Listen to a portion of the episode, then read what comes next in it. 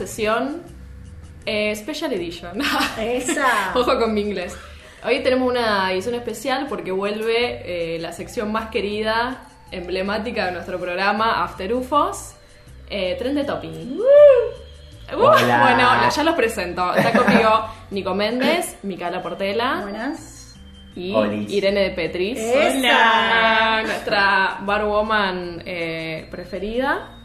Que bueno, yo ya estoy con un vasito en la mano. Pucha, si la hemos extrañado a Ire. Seguí. Primera, primer programa de este año, Ire. Por poco pensé que no te teníamos. Ay, yo también los extrañé un montonazo. Ay, sí, Me no, hizo no una ilu venir. Este año se nos hizo difícil. Es muy complicado este año. Esta es mi primera vez. Y estamos ya tomando el trago. Para decir la verdad. Sí. Claro, eso es lo que está pasando. Eso es lo que está pasando. eh, vuelve Trend de Topping y vuelve eh, el refresco. El, el tomarse una cosita refrescante. Yo me imagino que estoy en otro lado. Es que Viajo un- con la imaginación. En un momento íbamos a imaginar que estábamos en otro lado. Pero no hizo falta porque es muy lindo donde estamos también. Obvio, Sí, pero- Aparte, cualquier condimento nuevo en la cuarentena es un viaje, digamos. Sí, Sí. ya mirar una, una humedad, una mancha de humedad ya es diferente. Y más si te estás tomando acá el. Una mancha de humedad y, y un trago de estos y Claro. listo. Como no necesitas más nada. Es fiesta. Fiesta, amor, todo, digamos, como Sí, sí, sí. el viaje que quieras. Recordemos cuál que esta sección, en- ¿de qué se trata esta sección? Esta sección se llama Trendy Topping y se llama de... No, se, llama de- Trend de Topping. Trendy Topping, dije. ¿Y de qué trata? Porque Ni- Nico antes me ¿Se dice corrigió. toballa o toballón? Como que es el mismo dilema. Porque Nico me dijo, ay, yo pensé que era trending topic. Eh, O sea, No. él entendió que era trending topic. Claro. Así como Porque Nico no, estaba con nosotros. Nico no estaba con nosotros el año pasado cuando arrancó esta sección. Y pero yo he dicho palabras por años mal. Claro. Sí, También. he Que en cantado realidad la mal toda la vida. Claro, o sea. Al día de hoy. Que es divertido también decirlo mal. Uno, claro, hace su propia historia, completa la canción como. Pero ¿qué como lo significa acá? Pero que, claro, para para que la gente Que, entienda. que, que- que te incluye. en la que. Y le quiere saber eh, de, de qué se trata. Bueno, no, porque trending topic es el término original, el que usa todo el mundo. Nosotros no queríamos usar el término que usa todo el mundo para referirse a algo que está como... La humanidad entera, básicamente. Tendencia. Claro, algo que es tendencia en las redes, una noticia de la que está hablando todo el mundillo, tipo en la última semana.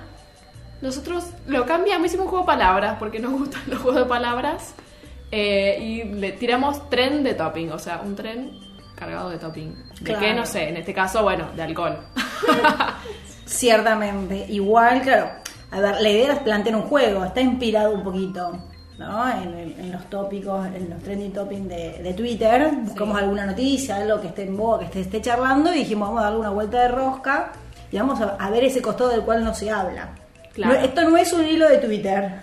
No es un hilo de Intenta Twitter. hacerlo. Claro. No, no, ni siquiera. No sé si va a haber un hilo tampoco. O sea. como Lo más que- probable es que sea un rizoma, es verdad. Que es algo que se abre. ¿Y por qué está Ire? Porque, bueno, acá la, la estrella del- de la sesión es Ire, que viene con un cóctel especial en cada edición.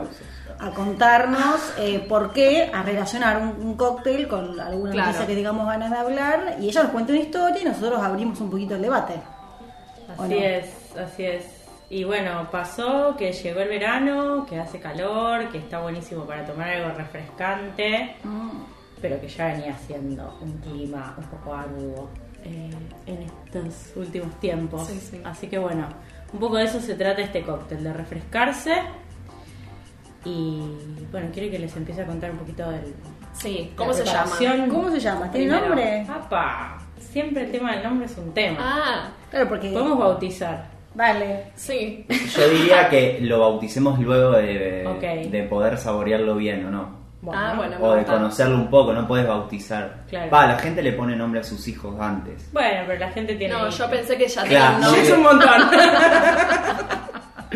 Oh, ¿qué te parece? Pensé que ya tenía nombre, tipo caipirinha, ¿entendés? Así como. Bueno, no. técnicamente es un whisky sour, porque lleva whisky como destilado y eh, sour es la técnica de mezclar a su vez un cítrico que le da acidez con un azúcar, un almíbar, una miel o algo que le dé un dulzor.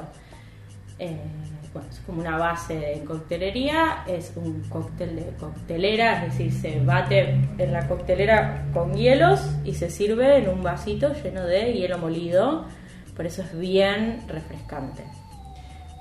Además, nosotros incorporamos una técnica que es la de ahumar el vaso antes de preparar el cóctel. Gran técnica. Qué rico que quedó, por favor. Es increíble. Me encantó eso. Yo soy fanática del ahumado, de los sabores ahumados en la comida, en la bebida. Hay algunas bebidas y algunos whiskies de algunas regiones que naturalmente por su proceso de fabricación tienen un gusto ahumado.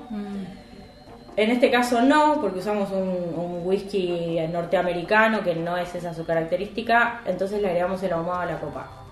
Quemamos ahí controladamente unas hojitas eh, de laurel y de eucalipto, invertimos la copa sobre nuestra pequeña fogatita de hojas y bueno, primero se arma como un poco de humo ahí adentro que después se va y lo que queda es el sabor de las hierbas que elegimos o de los botánicos que elegimos en, en la copa. Y después incorporamos el cóctel y le agregamos un poco de romero. Es increíble cómo se siente el ahumado. Yo no pensé que se iba a sentir tanto. Se Sí. siente mucho. O sea, tipo, yo consumo em, pimentón ahumado. Sí, se siente un poquito, le tiro todo. Si le tiro un poquito arriba, se siente más en sangre, en huevo, qué sé yo.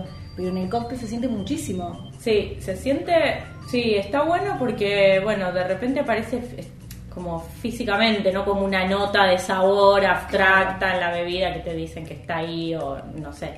Eh, Claro, claro, Es en el momento y es como una cosa, si se puede decir ahumado fresco, no sí, sé. avasallante. Le da Sí, un toque eh, total. Es que primero sentís eso, después es un picante, que no sé si tiene que ver con el jengibre, Mm. Luego toda la frescura general y lo del romero que es como por la nariz, como que son todos los sentidos funcionando. ¿no? Claro. Es muy genial. Lo del romero me encanta.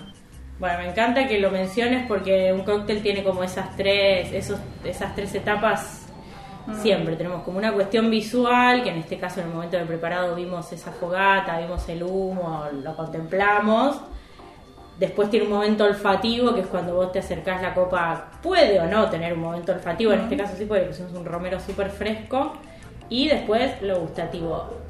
Y este cóctel a su vez tiene esta eh, maravilla que a mí me encanta, que la estoy probando ahora en la coctelería, que es la gaseosa de jengibre o ginger ale o ginger Claro. beer que le dicen algunos, que le agregamos eso para que sea un trago un poco más diluido, más fácil de tomar y creo que a todos nos encantó. Sí. Y salió derechísimo. Perfecto. Además, no sé si fue mi impresión, pero no tiene tanto tanta espuma. No estamos, porque estamos acostumbrados a gaseosas que son puro gas.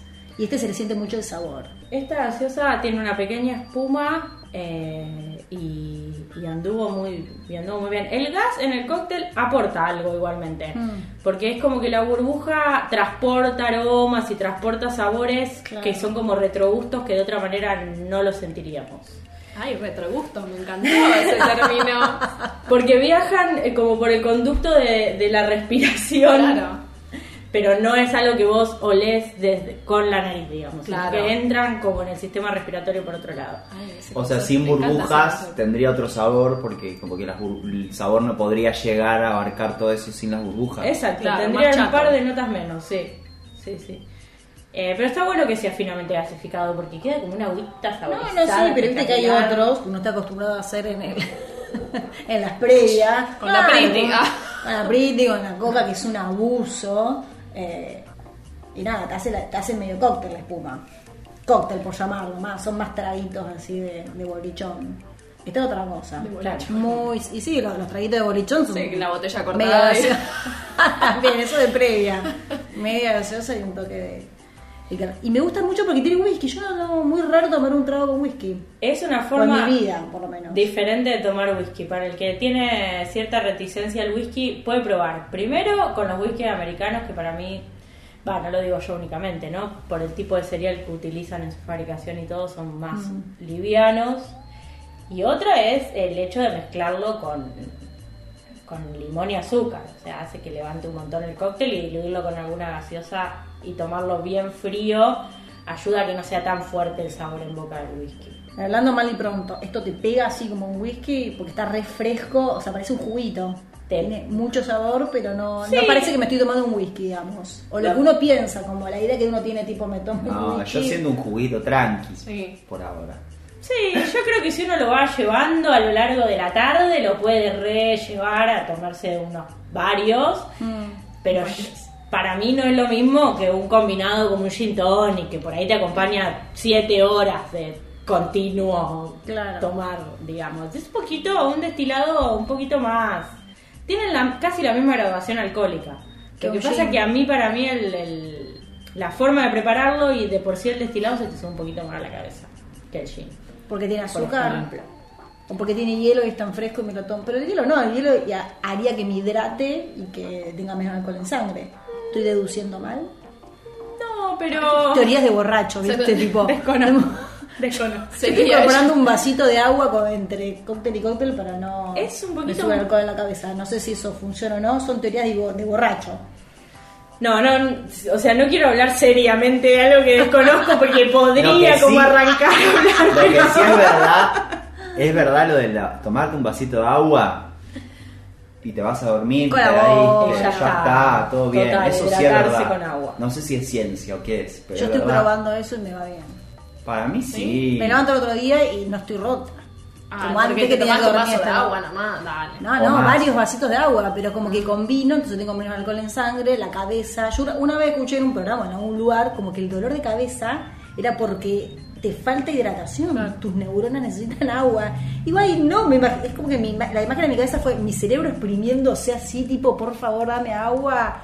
Y digo, ay, no, digo, no le puedo estar haciendo esto, entonces empecé a incorporar y claro, no, no, no quiero, el otro día estoy mejor. Pero bueno, quizás también es psicológico, no sé. Yo mezclé todas las teorías y dije, Sí, sí. vasito de agua Y mezclaste cuando, todo, y todo, mezclé todo, todo. todo. todo. Las bebidas, las teorías. Un vasito de agua siempre... No resta, Sí, claro. nada. Nunca, De nunca. cualquier sensación, sentimiento que te venga, lo primero que puedes hacer es tomarte un vasito de agua Sí. y por ahí ya un poquito te acomoda.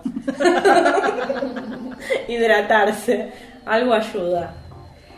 Em, bueno, nunca habíamos tenido en el tren, tren de topping Esa, un cóctel con whisky. Es la primera vez que Es nos eh, adentramos en este territorio que, bueno, nos gusta mucho trabajar con destilados artesanales. Ah, me parece que es un poco ese el perfil, por lo menos, de mi coctelería. Sí.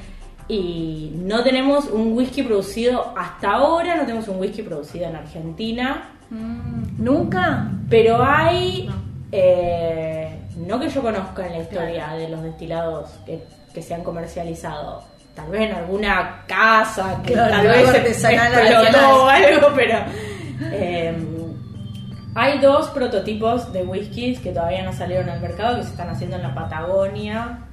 Eh, uno de ellos es de una casa destilera que también produce gin, que ya tiene toda la infraestructura. No es tan fácil producir un whisky, eh, tiene varios pasos, se necesita mucha infraestructura, mucho espacio físico, aunque así sean pequeñas partidas. eh, Claro, Claro. como que el gin es- se puede un poco más artesanal, ponele, que un whisky. Sí, sí. Eh, también hay historias de whisky producidos artesanalmente durante las prohibici- distintas prohibiciones a lo largo de la historia de, de comprar o consumir alcohol en lugares públicos, pero lo que sucede con el whisky es eh, que se produce primero la cebada, el grano de cebada, se necesita poder tener un, un terreno donde esparcirlo y humedecerlo. Ese grano tiene que empezar a brotar, después eso se seca para cortar ese proceso y que queden todas esas proteínas y como toda esa energía que estaba produciendo el grano para como germinarse, como la germinación Claro. de la, no sé, de la plantita Sí. que uno hace o de la soja o de lo que sea. Eh, entonces necesitas el proceso de hidratación, de secado, de lavado, de separación de toda la materia sólida. Y después recién empieza el destilado, esa es la preparación del alcohol base, que con una ginebra, por ejemplo, uno puede directamente basarse en un alcohol base de vino o un alcohol 99% de laboratorio eh, destinado a la gastronomía y ya como que el sabor se lo da todo lo demás. Pero el whisky es como que necesariamente Claro. es más largo el proceso, más complejo, hay que tener más especialistas para controlarlo. Claro. como para poder etiquetarlo y largarlo al mercado. Si cada uno después hace un whisky, un ferneo, lo que quiera en su casa y se lo toma uno y como se tiene las consecuencias, todo bien. Claro. Pero bueno, pasa un poco eso. Estamos esperando igual que suceda y que haya una marca nacional y que la probemos. La probaremos en el próximo año de After UFOs. Estaría buenísimo. Sí. Sí, hasta ahora pura cerveza, chicos. No paran de brotar en cada esquina una cervecería. Eso parece Una que es más fácil de hacer en sí. su casa. Está comprobado que es mucho más fácil. Bueno, riquísimo. ¿Y por qué estamos tomando este trago ahora? Porque ¿Por hay un tema candente en, en la provincia y en la ciudad por sobre todo. Bueno, Sí, en, en la región en, entera. la- región. en el país básicamente. 14 de los 24 eh, de las 24 provincias estuvieron prendidos fuego. Va, algunas siguen. Y es un tema muy serio que nos preocupa mucho. Queríamos tocarlo seriamente. Eh, Un ahumado un poco más eh, horrendo, digamos. Claro, exacto. El que sí. estamos viviendo. Una, una analogía con el trago, el- con el ahumado, pero No podíamos hacer oídos sordos a algo que estaba pasando. Claro. Pero nosotros no somos de, de tocar noticias eh, actuales. Entonces dijimos, ¿dónde lo podemos meter? Bueno, el Trendy Topping viene, viene bien para charlar un poco de esto. No vamos a hablar lo que ya saben muchos, no vamos a dar las últimas noticias, que aparte son muy difíciles de rastrear, porque la contabilidad, la contabilidad de focos, ¿cómo hacerla? ¿De dónde sacarla? ¿De dónde Sí, la que no cesan también. Que no- que no se vuelven a cesan. generar. Pero lo que nos interesaba a nosotros, que nos miramos mucho las redes sociales, es ver, dijimos, bueno, ¿qué, qué podemos eh, hablar que no se ha hablado y que nos parece interesante? Che, ¿cómo está abordando esto? A través, se está abordando esto a través de las redes sociales y le dio tanta visibilidad.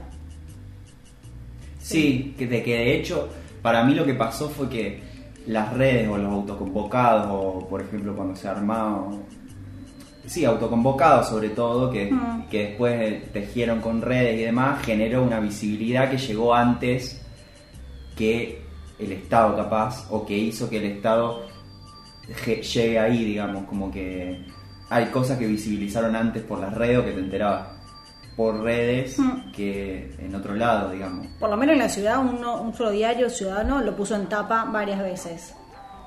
El, Sí, el, el- ciudadano como que lo, lo- lo callaba cubre bastante seguido, digamos. Sí, que hay que Sí. decir que no que es un diario que ahora es Cooperativo, cooperativa, sí. ¿no? Que, que no tiene un- una idea así de mercado bajando línea, tipo, bueno, tenemos que vender tanta publicidad, vamos por acá o no vamos por allá. claro. A mí me parece muy rescatable, que es lo que hemos hablado el año pasado también, cómo a veces las redes visibilizan ciertas problemáticas sociales cuando le da la espalda el Estado y los grandes medios. Y, bueno, yo por lo menos me estoy enterando por, por Instagram de todo lo que pasa. Sí, Sí. Para mí, más allá de las redes que son como la forma de difundir que tenemos todos al alcance como consumidores y como productores de contenido para las redes, yo lo que más rescato, que me parece como el movimiento más coherente de los últimos tiempos, es eh, esto, ¿no? Como la gente autoconvocándose y está como aunando esfuerzos para visibilizar, para colaborar, para eh, proteger el medio natural. Me parece como Sí, uno sí, de los- poniendo el cuerpo también, inclusive. Y lo bueno de decir la gente. No estamos hablando de uno, de un par- uno, dos o tres partidos políticos peleándose por una causa. Por lo menos hasta ahora, por suerte.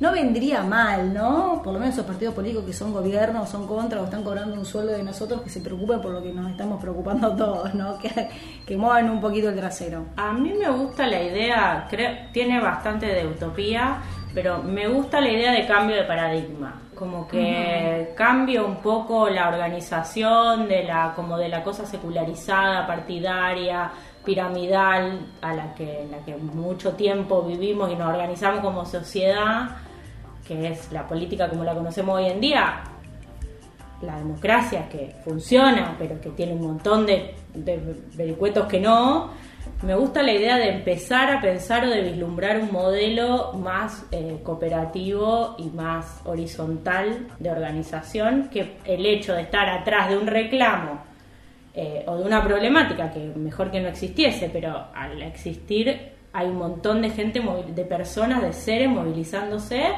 y compartiendo, intercambiando de una manera más pareja, más horizontal. A mí eso me da como una esperanza como de idea Sí. de mundo mejor, por más que allá de- en, la- en el reojo se esté prendiendo fuego todo. Sí. A mí también, no, me parece buenísimo eso, pero es cierto que después como que decir, bueno, y para poder lograr algo, eh, lamentablemente siempre tiene que haber alguna de las esferas del poder que se... Que, No, nada, después hay que tejer para lograr que las leyes se Claro. cumplan, por ejemplo, la ley humedal o que, se, o que suceda.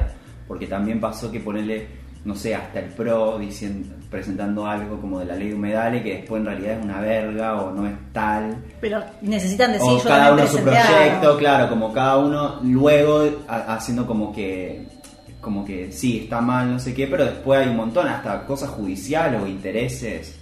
También vi por el ciudadano Mm. que se, hay como un servicio de investigación y se descubre, no sé, que hay un montón de los de Bagio, por ejemplo. ¿Haciendo qué? Como que hay terrenos ahí que, es- que los usa Ah. la familia Bagio, Ok. que son el, el juguito. Ay, me encanta el juguito de manzana. Listo. listo, no se Tengo que limpiar la heladera. No se compra más, pero bueno, eso, y, y que es, es así, efectivamente, son campos que después tienen otro valor, eh, ganado, que el ganado no tiene por qué estar en, o sea, vacas en la isla no existe, no, no puede pasar, está mal, Sí. no son de ahí. Y bueno, pero igual no es solo las vacas, sino también eso, y vi eso como que ya estaba como que era la familia Bagio. Sí, entre otras. Hace poco también hicieron un scratch al, al- al dueño de un ¿qué? Salón de fiesta y guardería. O sea, arriba tiene el salón de fiesta, no sé si el mismo dueño, pero abajo tiene la guardería. Henry Morgan. Eh, poca gente haciendo un scratch, pero qué bueno enterarse. Porque a mí, por lo menos, lo que, la sensación que siempre me queda es la impunidad. Todavía me queda la ¿Qué sensación de impunidad. la guardería esa? Nada, parece que el dueño es uno de los. Del, tiene cierto terreno y de los que Ah. está prendiendo fuego. Está bueno saber a quién uno le compra, a Sí, quién uno le paga para claro. no comprarlo, para que no quede impune. O sea, el scratch sirve cuando cuando no tenemos justicia. Sí. Porque como dice Nico, ahora el, el PRO, pero muchos partidos presentaron. ¿Y qué pasa? No Sí, avanza la, 13 ca- la cosa. Claro, y no avanza. Todo muy lindo, todo muy lindo, presentar proyecto, presentar proyecto, ¿y qué pasa? Discutamos, lleguemos a un acuerdo y saquemos la ley. Sí, sí, después que se aumentarse los sueldos. Ah, después en diciembre van a- se van a aumentar los sueldos, toda la mar en coche. Acá, eh, decreto de necesidad de urgencia a, a dos chimoches. Así era la frase, ¿no? A dos chimoches. Trochimoche. Trochimoche. a dos chimoches. La amo, Ahora, amo está- como ella se apropia de la... se está prendiendo fuego media Argentina y estamos viendo que un proyecto, que otro, que si tal fue, que tal no fue, que uno le chupó la teta a la novia al lado. Sí. Ay, Loco, sí. pónganse las pilas. Sí. Igual se está prendiendo el mundo entero. Sí. Hay muchos terrenos que son de interés, que, que mueven intereses y que se están prendiendo fuego. Yo querría decir algo un poco duro, pero que bueno, después nos tomamos un trago, le damos un, un fondo Un blanco al trago. Largalo, largalo. Habría que también reflexionar, además de sobre la crueldad de las personas que están haciendo, tomando acciones directas para prender ese fuego y que después Mm. van a sacar un rédito económico, un poco un mea culpa como consumidores de este sistema, qué tipo de alimentación consumimos. Obvio. Eh, Es cierto. Ganadera. Es que Un mea creo que parte de este cambio de paradigma que vos mencionabas antes también implica como pensar en uno, digamos, que hace uno, como, como que sí te afecta, no te podés separar. La- el tema está, sí, sí, como que sí o sí hay que cambiar. Igual uno. no- El tema es que no caigan como en una culpa de, ay, soy yo. No, no. Pero sí hay cosas que tienen que ver con el consumo que a veces nosotros somos solo consumidores, no somos generadores de nada tampoco en situaciones, no sé. Pero estamos comiendo todos los días. No, Tenemos que tener un consumo claro. responsable y Sí. saber de dónde salen las Sí, cosas. sí, sí. Son cuatro elecciones al día que vos haces, que vos te podés como explayar con tus ideales por un lado, pero después estás decidiendo eh, y tomando partido de una situación cuatro veces al día. Igual una cosa no quita la otra, porque tampoco vamos a caer en el que una, el esfuerzo unipersonal y aislado va a cambiar al mundo. Claro. Eh, yo creo- pero sí Pero como colabora. ser conscientes mientras reclamamos que también las cosas se hagan bien afuera a tratar de hacerlas bien adentro porque hay si no hay una contradicción Claro, ahí que nunca pareciera que no sé Y aparte, se Mantener una puede. coherencia. eh, Se puede. Yo soy vegetariana, pero no sé si puedo pedirle a todo el mundo que sea vegetariana, pero por lo menos tengamos un consumo de carne, o tengan quienes quieran tener un consumo de carne un poco más responsable de saber de dónde salen esos productos y a quién le están dando la plata. Y, y, y para presionar y que el Estado le, le ponga reglas de cómo, de cómo criar animales, cómo... Yo, a ver, repito, no lo hago, no lo como hace tiempo, pero entiendo que uno nace en un, en un país donde te enseñan eso, te ponen el plato de carne, vas al súper y es re fácil porque está todo ahí. Ay, tema. estamos perdiendo gente a dos manos. Como toda la gente que se come un asado los domingos. No, está bien, lo que yo digo es, che, bueno, pucha, ya que te vas a comer el asado, está bueno pensar a quién vas a votar, a quién vas a, a visibilizar y a quién no, porque después las políticas se nos acaba el mundo a todos. A vos que está comiendo el asado también. Sí, y hablando de ecología, yo si pienso podés también elegir, además, en la, en está la bien. basura. Separar los residuos. Chicos, eso es una pavada. Tener en vez de un tacho, dos tachos. Y toda la, la ecología que, Igual la representa es un montón. Es como un invento muy gracioso para mí también, porque tenemos que inventar Ahora sí, una perdimos, rama. ahora sí perdimos todos los oyentes. No, pero volviendo al tema de la carne, podés disfrutar de tu, de tu bistec, nada, de tu costeleta, de tu milanesa, de lo que quieras, pero haciendo la siguiente reflexión. O sea, de que una cosa es producto de la otra. Claro. no, Claro. no, nadie dice que acá cada uno tiene que todo el mundo al vegetarianismo de, que- de cabeza. Pero bueno, ser consciente de eso, nada Pero más. también- Simplemente como concientizarlo. La sabiduría nunca resta tampoco. dentro de, todos los motivos que se barajan, porque como no hay una investigación seria, como no Claro, hay es resultado, qué sé yo, uno no sabe cuáles son todos los motivos. También se baraja eh, proyectos inmobiliarios y demás. Pero también está el acuerdo porcino con China que se va a terminar firmando, Dios no lo permita, y Dios no existe, pero lo más probable es que lo firmen. Bueno, otra contradicción, mamita. Hay otra contradicción ahí, mamita. Ah, Eh, pero vamos a quemar tierras, vamos, no, van a quemar tierras para eh, poner eh, cerdos para que lo coma otro país. Encima, o sea, ni siquiera es para que vos te comes el asadito del domingo. No, no, no. Y además cuando ya se les enfermaron todos esos chanchos allá. Y ya lo tuvieron que matar, Y los tuvieron que matar y ahora vienen acá. es- súper cruel, es como que la salvación ya no queda en ningún lado, ni siquiera en el plano espiritual, porque tipo muerte, muerte, muerte, no sé cómo. ¡ah! Sí. Pero bueno, sí, redondeando y volviendo al tema en el que pensábamos. Qué bueno que nos podamos, ya que hay otros que no visibilizan estos temas, nos podemos visibilizar nosotros en redes, lo podemos Sí. contar, leer, informar, enterarnos quiénes son, cuáles son las posibilidades y generar eh, presión en el Estado. Y hablando de presión, presión para que nos escuchen. No para que nos respondan con represión, que han pasado otros, otros hechos también eh, nefastos en- en la semana Sí. no castiguen a un reclamo. Eh, aparte, tiene que ver también con los derechos reclamo. humanos, esto, ¿no? Uno Sí, merece sí, de todo. Todo Obvio. termina siendo parte de lo mismo, digamos. Bueno, salgan a, eh, vayan a escrachar en las redes. Ese es el mensaje que tengo para el día de hoy. Todo el que tenga un vecino incendiario, por favor, escrache. Y bueno, y la- va a haber fotitos del trago del whisky sour que no le pusimos nombre. Ah, de ¿qué pasó Ire. con el nombre? Ah, bueno, queda la- podemos hacer la una comunidad. Escucha, podemos Ah, hacer una encuesta ah, dale, en dale. Instagram a ver qué nombre se le ocurre a la gente. Ok. Y vamos a estar subiendo las fotos ahí en nuestras redes. Seguro, era vamos Bueno, no se emocionen tanto. Sí, sí, sí, no, me quedé pensando el nombre, me gusta la comunidad, pero bueno, que elijan los oyentes, que elijan los Me oyentes. parece muy bien, a mí me parece buena idea. Los escuchamos.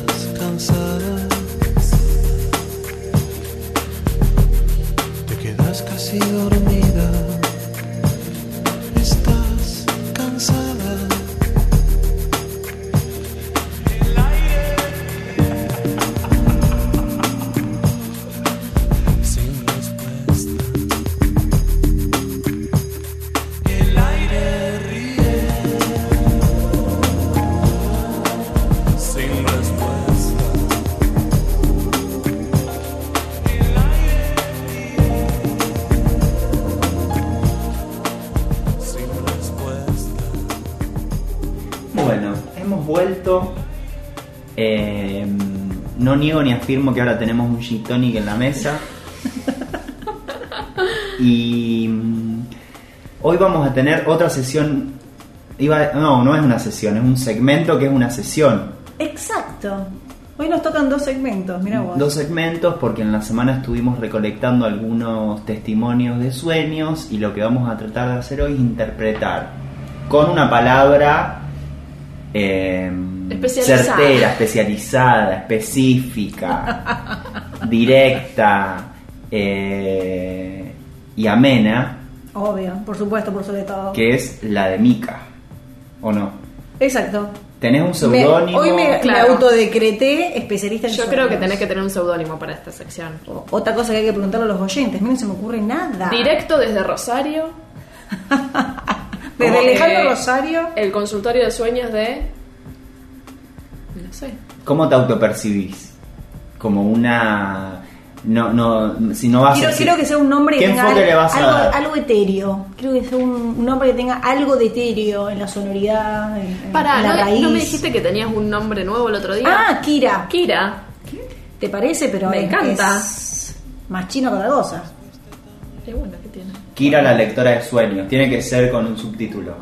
Bueno, No, está bien. sí. Después todos los orientales son... de Kira. Kira, la lectora de sueños. Ya está, me encantó. Bueno, hoy... eh, Irene. risa, Irene. Te voy a agarrar. Te voy a agarrar. Irene Te voy a empezar a interpretar los sueños. ¿Sabes qué? Te voy a develar todo el inconsciente. Desastre. Igual te podés reír en voz alta. Ni me Porque acuerdo. se estaba aguantando como... Que había golpeado el micrófono, por eso me reía. ¿Hay algún warning que hacer, algún aviso de, de, de acuerdo a esta interpretación? Sí, de los obvio, sueños? obvio, obvio. Hoy que inauguramos el consultorio de sueños, lo que voy a decir es que no me baso en absoluto en Freud. Porque parece que sueño Freud, pero no. Yo he leído, pero muy poco al señor Freud. Y aparte, no siempre me cae bien Freud. Medio machirulo a veces. Así que no va a ser una interpretación freudiana. Mal. avisar, no quiero que ningún psicólogo después me diga lo que está diciendo es una barbaridad, porque sí, desde ese punto de vista es una Sí. barbaridad. Pero lo que vamos a hacer en el consultorio no es una interpretación neta de los sueños, porque es muy complejo, la verdad. ¿Cómo puedo yo, con tres palabritas locas que pusieron en un posteo o con un audio, entender todos los significados que tienen algo de social, pero mucho de subjetivo también? Entonces, la verdad que no, no tengo la bola mágica. Nada me gustaría más en el universo que tener una bola mágica de adivinarte los sueños, papi, pero no. Y pone, pone un poco de voz, de acuerdo. el- Obvio. El Voy a poner un soñador, digamos. Sí, lo que tengo es mucha lectura sobre sueños, sobre interpretaciones. Entonces, lo que voy a tirar son algunos lineamientos para que cada uno haga alguna práctica en su casa. Esto es, es más que nada algunos tips para que alguien. que De- esto es de, como desde otra teoría. Exacto. O- Yo ¿Hay una base que fundamenta o...? Pero muy amplia, no hay una corriente que te puedo decir como la Mm, Hay freudiana. que ver. hay que- No, no, no. De hecho, mira, yo acá me traje anotadito. Pero es in- inabarcable. En realidad, el primer libro que se escribió sobre sueños se escribió hace en el siglo II antes de Cristo. O sea, Freud no escribió nada, Wow. nada nuevo. Él es como el posmoderno que viene acá, nos cuenta. Tenía más prensa. sí. Sí.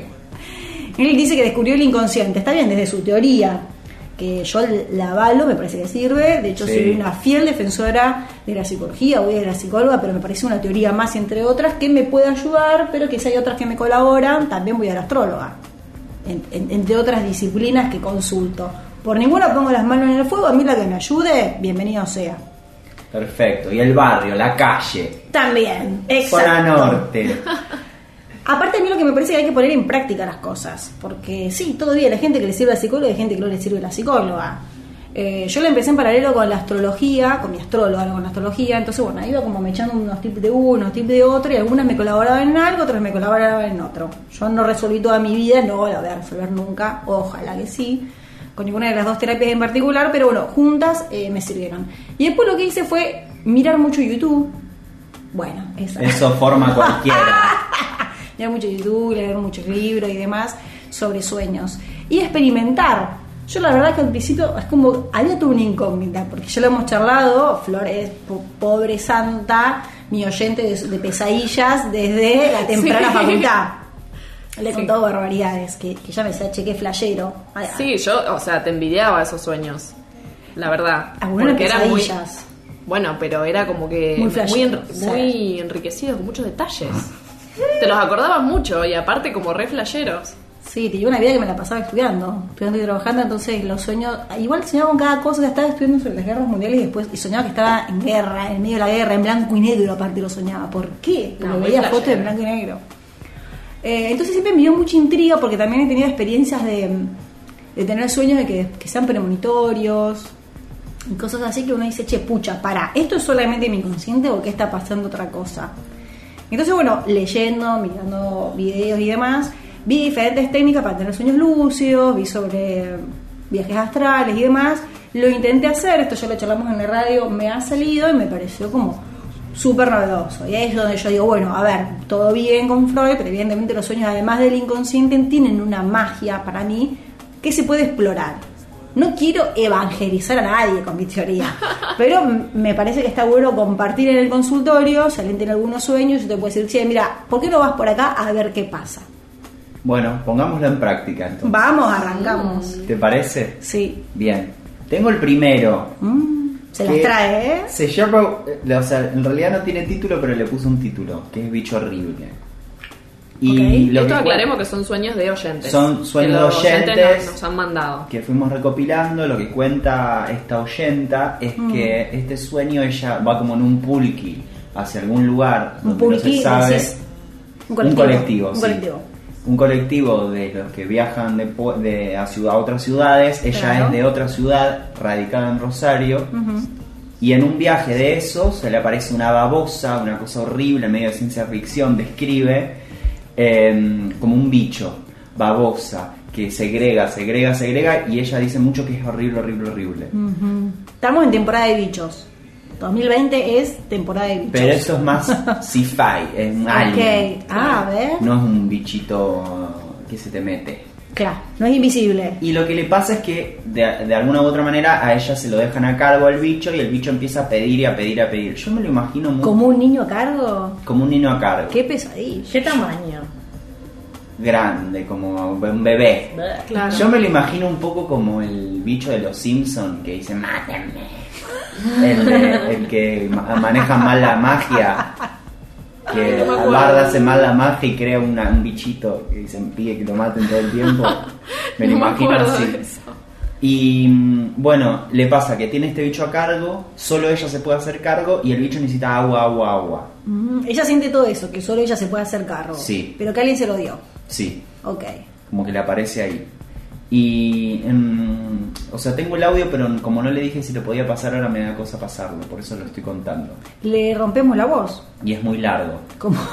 Eh, Ay, no, ahora lo quiero escuchar. Y el bicho lo que sucede es que em- se empieza a deshidratar, ella baja, le saca el agua del mate a una señora de un ah, termo. encima hay que mantenerlo. hay que mantenerlo como... Es demandante el bicho. Es demandante, como un oxelote lo describe. Ahí Ella está. dijo como un axolotl. Sí, como un Claro. axolote. Que, pero el axolotl es, como- es un pez. Sí, Es un bicho pez. con en- branquias. Sí, en un cuento de Borges. Y. le Cortázar. De Cortázar. Uy, Me uy, parece uy, que uy, es uy. Ay, no sé. No sé la Ah. verdad. Pero existe igual, es una especie. Existe, sí, sí. Existente, fuera de la Existe, literatura. fuera de la Ah, literatura. claro, bueno, yo porque lo conocí por ese cuento y fue y después una amiga mía fue y se compró un axolotl solo por haber leído. el cuento. Existe de antes, es verdad. Eh, Pero tenía así forma de pez, no, decís que tenía como una cosa así, dice ella. Ah, ok. Que era como muy similar a eso. Se deshidrata, le tira agua. eh, de pronto se da cuenta que el agua caliente del termo no es la que era. Mm. Y se empieza a deformar peor y así a, a como a morirse y a secarse. Y dice Ah, que ella tiene todo el proceso larguísimo del coso secándose, secándose, porque parece que él necesitaba agua fría, no agua caliente. Ujú. Había algo de la tradición de las abuelas de un linaje femenino, porque qué loco que le fue a buscar, ¿no? Ah, mira, ya Pienso, sugiero. Y ¿Qué más dice? No, que en un momento decidió levantarse porque era muy horrible y dijo basta. Ah, sí. y cortó. ¿Y que lo abandonó? ¿Qué hizo? No, lo tenía ahí, lo veía, dice que lo veía secarse y dijo basta. No te doy más agua. No te alimento más. Vos decís, ella no dijo eso. No dijo Ya. ¿Qué empieza a ocupar. No, no, no, yo quiero saber lo que ella dijo para después hacer eh, Yo creo que una ya dijo que se despertó ya en ese No, momento. se despertó, decidió despertarse Con porque la ya le agonía daba- del bicho se despertó. Con la agonía del bicho se despertó, esa es la frase que usó. Es verdad, exactamente. ¿Qué pensás? ¿Qué le decimos? Bien, como y ella quiere saber qué significa. Quiere saber qué sí. significa. Bueno, muy difícil saber qué significa porque hay que interiorizarnos en la vida de ella. Algo que voy a tomar, pero no es de Freud. Freud te lo choreaste, porque esta de las interpretaciones de los sueños ya venía de, de Babilonia, Judea. Pero algo que me gusta, así que decía Freud, es que en los sueños están colmados de signos que usan los, los mecanismos del inconsciente, que es sustitución, condensación y demás. Y sí, los sueños tienen esto de que mezclan, no parece, a veces parece la realidad circundante, de, de repente pasa algo raro, o a veces todo el mundo es como una construcción muy rara. Eh, es difícil que yo pueda hacer una interpretación, como decía al principio del consultorio, de a dónde va. Pero está bueno, voy a hacer algunas preguntas hacia el aire para que esta oyenta eh, se las haga, a ver, ella va a ser la que va a tener las respuestas. Y probablemente si tiene futuros sueños, pueda seguir construyendo esta historia para ver de dónde vienen esos signos. A mí lo que me llama mucho la atención en principio es que el bicho lo tiene a cargo ella, que depende de ella, que lo carga, que es horrible, que lo traslada en un colectivo, eso es muy raro. Está bien que es parte de su vida trasladarse, porque puede decir que es de un pueblo y que no es originaria de Rosario, pero está radicada acá. Debe ser algo común ir a visitar a la familia en, en el cole. Y ella lo lleva a cargo, es como que a donde va lo lleva, lo alimenta, es decir, el bicho depende de ella. Y el único momento en el que el bicho empieza a agonizar es cuando entra en contacto con la abuela. Que la abuela tiene todo, ¿no? No, No, abuela se la Ah, vos. con la abue- una anciana. Una, dijiste. no, dijo una mujer de abajo, porque se ve que es un colectivo Ah, de una dos mujer de abajo. y en el piso de abajo había Yo agua. porque entendí que era una anciana. Y ahí le saca el agua a esta mujer, se la tira, pero reacciona mal. Reacciona Al- mal. Bueno, al el bicho no lo queremos, porque ella está consumiendo energía y le está pasando Le mal. consume me energía, ella no quiere, le da asco, pero Claro. lo sostiene, lo sostiene. Pero no lo puede, no lo- durante mucho tiempo parece que no lo pudiera dejar. Como parece que le da asco, lo traslada, lo lleva consigo y lo mantiene vivo. Ajá. hasta que en un momento no da más. Yo creo que esto tiene que ver con algo que uno a veces carga, no sé qué, ella tiene que saber qué es en su vida algo que está cargando y que lo está alimentando aunque le está haciendo mal. No va más. Que no va más, parece, o que por lo menos podría probar que no va más. Estaría bueno preguntarse, a veces los sueños cargan el estrés que nosotros tenemos, ¿no? No sé si ha pasado, tipo, mañana tengo que hacer un trabajo práctico, la facu y demás, y entonces yo estoy con eso en la cabeza. Cuando estoy relajado sueño diferente. Entonces se nota, eh, aparecen en nuestros sueños siempre esas cargas que a veces tenemos. Entonces está Sí, bueno o pensar- pesadillas, cuando estás medio mal, puedes tener Exacto. pesadillas. Cuando algo te atormenta, puedes tener algo que te está persiguiendo ahí en los sueños. Persiguiendo, digo, no que te esté persiguiendo físicamente, sino que te aparece y que no te deja dormir tranquilo. Recordemos que el sueño es fundamental, fundamental para, para alimentarse bien, para que la, la nutrición sea efectiva, inclusive hasta para adelgazar. No hace falta, sea, si vos no tenés bien el proceso biológico, no vas a poder hacer una nutrición eficaz, no vas a poder hacer eficazmente, no vas a ayuda al proceso de memoria, de crecimiento. Entonces necesitamos dormir por lo menos, por lo menos 8 horas, porque a veces nos exigimos mucho durmiendo 8 horas. Te hace a la cara también. lipi, lipi a la piel, a las arrugas, chicos, las arrugas es porque estamos parados, hay que dormir más. Eh, dormimos mal y tenemos pesadilla, eso repercute también en cómo nos levantamos a la mañana. Bueno, por un lado creo que ella debería explorar qué hay en su vida que la está atormentando y que ella siente que lo está cargando. Y por otro lado, la idea, por lo menos de este consultorio, el tip que me gustaba tirar era esto de podemos usar los sueños para sanar. No vamos a sanar a lo mejor en la realidad fáctica que nos levantamos a la mañana lo que pasa en la pesadilla. No se va a solucionar ese problema. Pero puede dejar de ser una carga psíquica y nosotros podemos dormir mejor. Y si uno hace el trabajo de trabajar sobre sus sueños, de pensar qué es lo que me está pasando y demás, a lo mejor activa algo adentro de uno, decir, che, pucha, ¿cómo puede ser que esta situación, esta relación, esta persona, este estrés laboral o lo que sea, me tenga, me esté cargando de tanta energía negativa que a la noche esté teniendo, no puedo dormir y descansar, que es cuando yo recargo energía. Entonces la- me puedo plantear el solucionarlo para dormir más tranquila, porque claramente es un signo de estrés.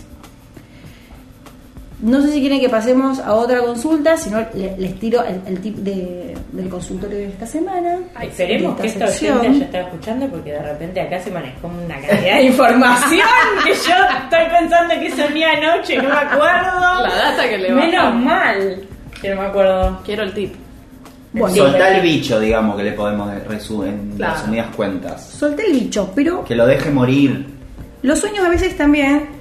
¿Se acuerdan que la primera vez que hablamos de sueños dijimos, che, podemos tener sueños lúcidos? Haciendo de- determinadas prácticas podemos manejar un poco lo que está pasando en estos sueños y tener, no sé, pasar un buen momento. Eso es otro programa total. Eso es otro Yo programa necesito total. toda la info para hacer un sueño lúcido. Sí, hay tips, se puede practicar. Yo lo, practi- yo lo intenté y lo logré y no lo intenté tantas veces, así que no es algo tan imposible de hacer y da resultados extraordinarios. Yo me fui a visitar a un amigo que estaba de viaje, me encontré con un chongo, la pasé súper. Y me levanté de re buen humor, no es lo Pero mismo ya que sabemos que vos un siempre bicho. tuviste como unos sueños muy zarpados. Como que tenés un Pero nunca poder. había, nunca había podido manejarlo, nunca se me ocurrió que podía tampoco manejarlo. Yo no los dejaba. Que ellos hagan libremente con mi sueño lo que quisieran. Claro. No es algo que puedo hacer todas las noches, tampoco lo intento todas las noches. Pero está bueno, se puede practicar. El tip que yo quería decir ahora eh, está basado en el libro de Brenda Malone, que es una señora que hace mucho tiempo que escribe sobre sueños y sacó un libro hace un par de años, se llama La práctica de los sueños. Es una guía teórica y práctica que tiene varios ejercicios. Y ella lo que plantea es, bueno, usemos los sueños para sanación. Eh, hay varias formas.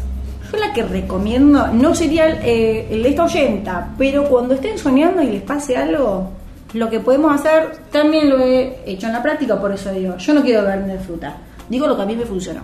Estoy soñando algo, la estoy pasando mal. ¿Se acuerdan que la primera vez que hablamos de sueño dijimos que hay etapas del sueño? Son cinco etapas las del sueño. Fases. Eh, una fase en la que se relajan los músculos, la segunda fase que está marcada por eh, como unos destellos de actividad cerebral más rápidos, la tercera tercera fase, que es la de las ondas cerebrales más lentas, la cuarta fase es el sueño delta, donde nos encontramos profundamente dormidos, y esa es la REM. Y después, después entramos ya en la 5 que estamos soñando. Creo que hay momentos en la noche que nos despertamos, pero no estamos del todo despiertos, estamos como medio tontados, ¿no? Como que, no sé, cambias de posición, correr la almohada, estás teniendo una, pequeña pesadilla. A veces puede pasar que estés teniendo una pequeña pesadilla o un sueño que vos sigas durmiendo, pues son las 4 de la mañana y el despertador no sonó. Ese es un buen momento, porque todavía no terminamos de salir de la fase REM, si nos estamos, tenemos cierto nivel de conciencia para decir, che, si estoy pasando un mal sueño, puedo ahora que estoy en este estado Modificar. modificarlo un poco. A mí me habían dicho que cuando te pasaba eso o querías ir al baño a mear, por ejemplo, no abras tanto los ojos, no prendas la luz, vayas con los ojos cerrados, todo rápido y te vuelvas a acostar para tratar de volver. Como que. Para no salir de la fase. Como no entregarte, claro, al despertarte. Me habían dicho eso, como ir con los ojos cerrados, medio golpearte. No sabía eso, me parece un poco peligroso, pero bueno, si alguno se anima la tiene re clara, porque no memoriza inconscientemente la, la forma de la Y como casa. que lo después volvés y, y le, das, le pones onda y llegas otra vez. Bueno, que se puede hacer si uno está pasando un mal momento, quiere arreglar una situación con alguien, está teniendo una pesadilla, en ese momento que uno tiene un segundo de lucidez, que cuando acomodás la almohada y te volvés a tapar, ahí puedes seguir pensando en el sueño, seguir con, tratar de meterte en esa idea, ¿cómo? Seguir pensando lo que estás soñando, imaginar que estás tomando una acción, y a lo mejor la podés soñar. Eso te libera anímicamente de un peso.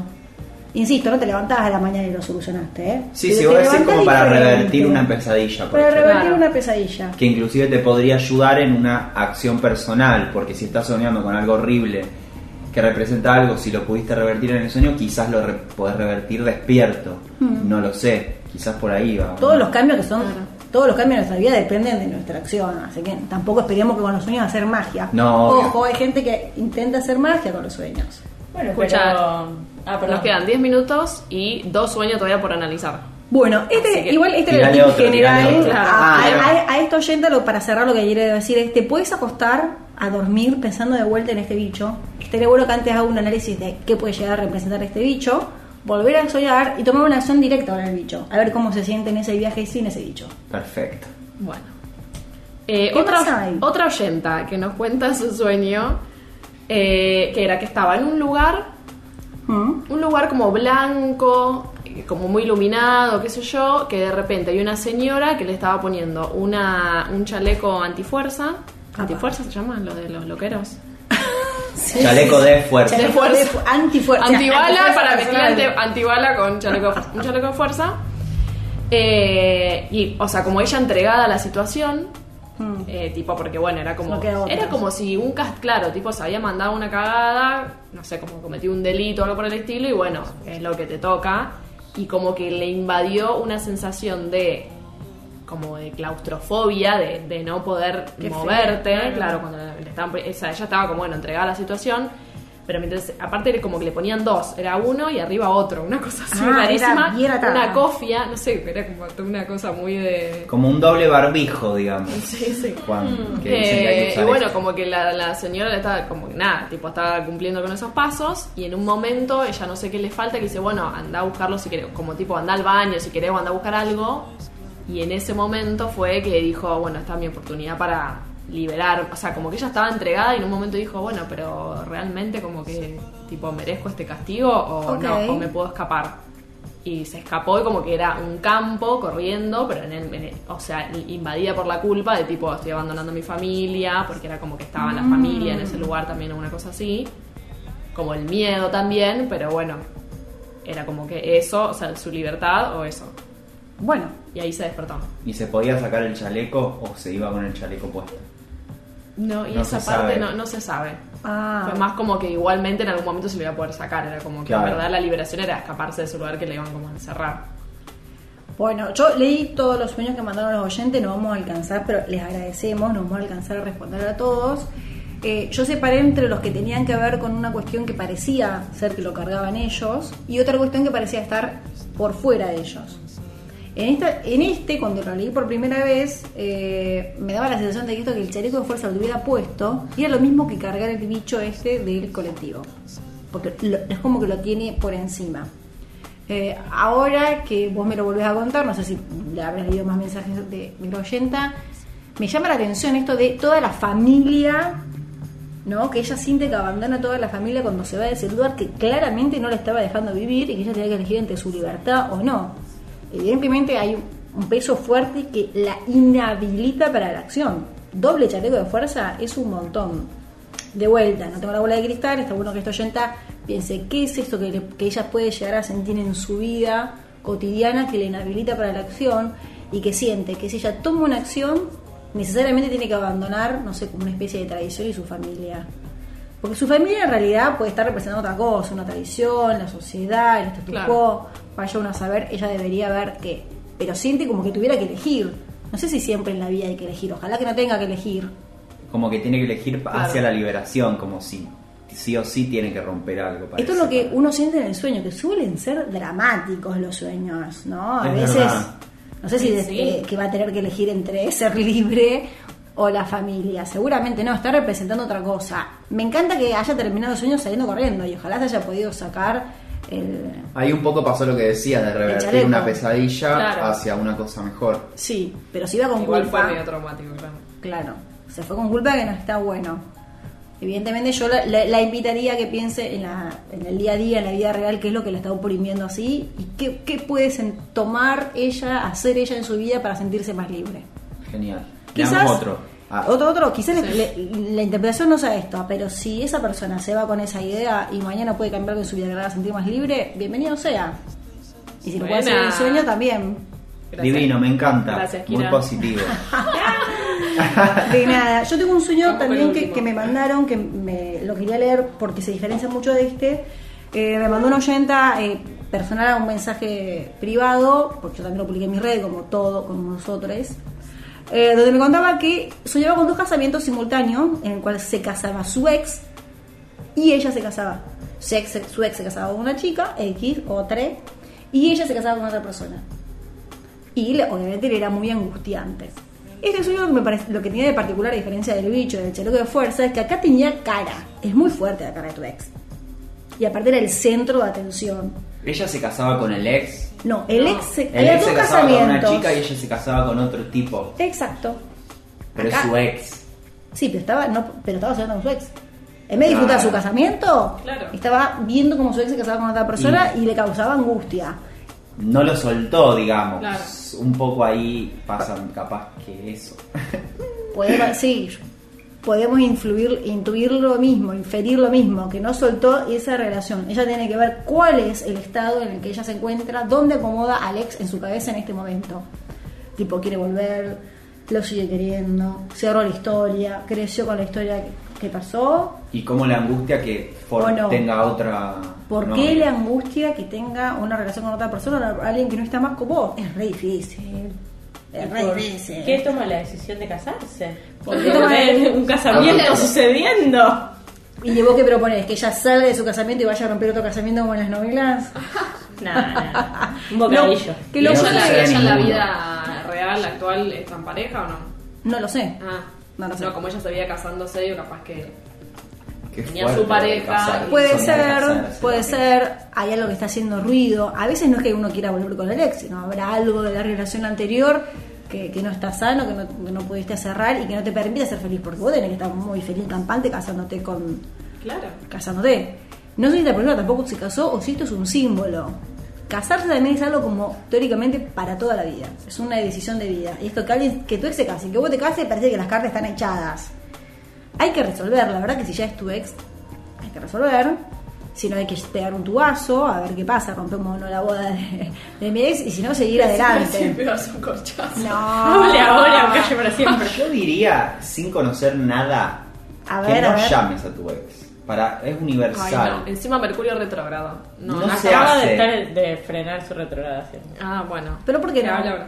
No, no le estoy diciendo a esta persona que lo haga, pero digo, quizás ya lo hizo, quizás no Ah, lo va a hacer nunca, vaya uno a saber. O- o, pero, pero- hay algo que te faltó cerrar, Claro, hay algo que querés decir. que sí, claro. No, pero no entremos igual en los esquemas como el del casamiento, entonces estos esquemas de cómo deberías actuar en relación a otro No, ser por haber sido tu pareja, el sexo afectivo. Mejor No. te Si faltó te decirle pinta algo. llamarlo, aunque sea, llamás. No aunque hace sea, falta que sea un melodrama. Pero sin melodrama, digo. aunque sea un chau Sí. formal, aunque sea algo que, te- que- para bien o para mal se lo tenías que decir, digo, algo bueno o, o negativo, Igual que es tenías un- que decir algo que había que cerrar. Hay procesos que se melodrama. hacen ¿Con quién te personales. casas? Te estás casando. Ah, que te imaginas que, que lo llamás y te enterás que se estaba por casar. Es, Re. eso también puede pasar porque yo no tengo la bola mágica y ya sabemos que algunos sueños pueden ser premonitorios. También Claro. puede ser que otra persona se esté por casar. ¿Qué es A mí Bueno, me ha ahora quiero pasado que lo de soñar con alguien y que me despierto y tengo un mensaje de texto en el celular o algo así. Una Como que energía. claro, como Telepático se llaman esos sueños. Ah, mira. Hay una telepatía, una comunicación interna de energías. Ya los indios, eh, los hindúes particularmente dentro de, de los indios, tienen esta idea de que vamos a evolucionar tanto donde nos vamos a comunicar por telepatía. eh, que hay algo de eso, ¿no? Viste cuando dice, uy, llegó al lugar, hay buena energía, hay mala energía, conecté con esta persona que tiene que ver con, con otra cosa que uno nunca, no, no, no puede decir, tipo, pasó esto físicamente. Bueno, Quedaron hemos afuera quedado varios. cortos, pero Yo leímos Quiero hacer un paréntesis. Nico ya se terminó el gin le tonic. convidamos otro. Y Yo estoy ahí, yo estoy peleando. Igual él dijo que estaba entusiasmado con la Dice parte sí. de la coctelería. Eh, nos quedamos, te iba a proponer hacer un ping-pong de sueños, pero no, no tenemos más tiempo. No tenemos sueño, pero vamos a hacer otro. Podemos Que se hacer venga consultorio. esta sesión que se instaure, por favor. Sí. Sí, sí, sí, muy bueno, me encanta. Y Espero que esperemos les haya repercusiones, servido. sí, para Sí, la- Ojalá. El tip general que tienes para todos, para todos quienes quieran experimentar, y ojalá les sirva, especialmente a los oyentes que les pueda dar devoluciones y a los que no, igual iba por esta línea, elegimos los más representativos. Claro. Igual, bueno, y si no quedan para la próxima. También. Bien, bueno, nos despedimos. Nos despedimos. Que Un tengan un, lindo placer, domingo. gracias por volver, Ire. De Muchas nada, gracias, gracias, Ire. por invitar. Ahora voy a ver, me voy a ir a acostar y voy a ver qué sueño.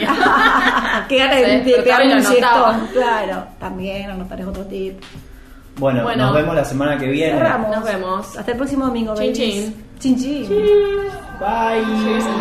No sé qué pasa, Chiridelva. Hay mucha mierda sobrevalua. Pusines libre, gente encerrada. Se escuchan helicópteros sobrevolar. Es de esas personas que marcan, que ofrecen dignidad en la cuadra. Organiza y arma son todas buenas. Ahora que está todo en silencio, hasta las estrellas se escuchan. Desafina una ave alienada, rompe el sueño a las tres y media. Si vamos de la mano, me llevo este regalo, guiño del fin del mundo. Ahora nos perdonamos. ¿Qué pasa, Chiri del Hay mucha mierda sobrevaluada aviones libres, gente encerrada. Se escuchan helicópteros sobrevolar. ¿Qué pasa, Chiri delba? Hay mucha mierda sobrevaluar. Usines libres, gente encerrada. Se escuchan helicópteros sobrevolar. ¿Quién maneja en ese infierno donde estás bailando? ¿Quién vende en ese cielo donde estás comprando?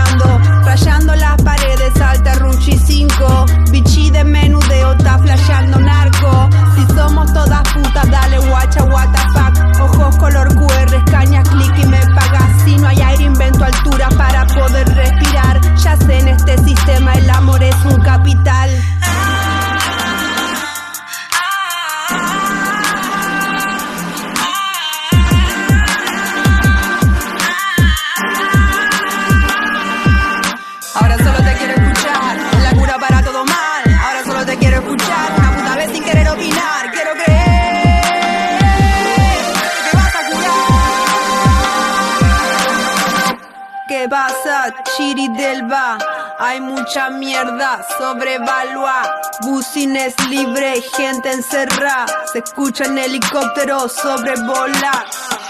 ¿Qué pasa, Chiri delba Hay mucha mierda sobrevaluada. Cusines libre, gente encerrada. Se escuchan helicópteros sobrevolar. Saca la placa, conchetuma. Así cualquiera puede pelear. Cabeza de tacho y arma reglamentaria parando a las trabas auténticas gangsters.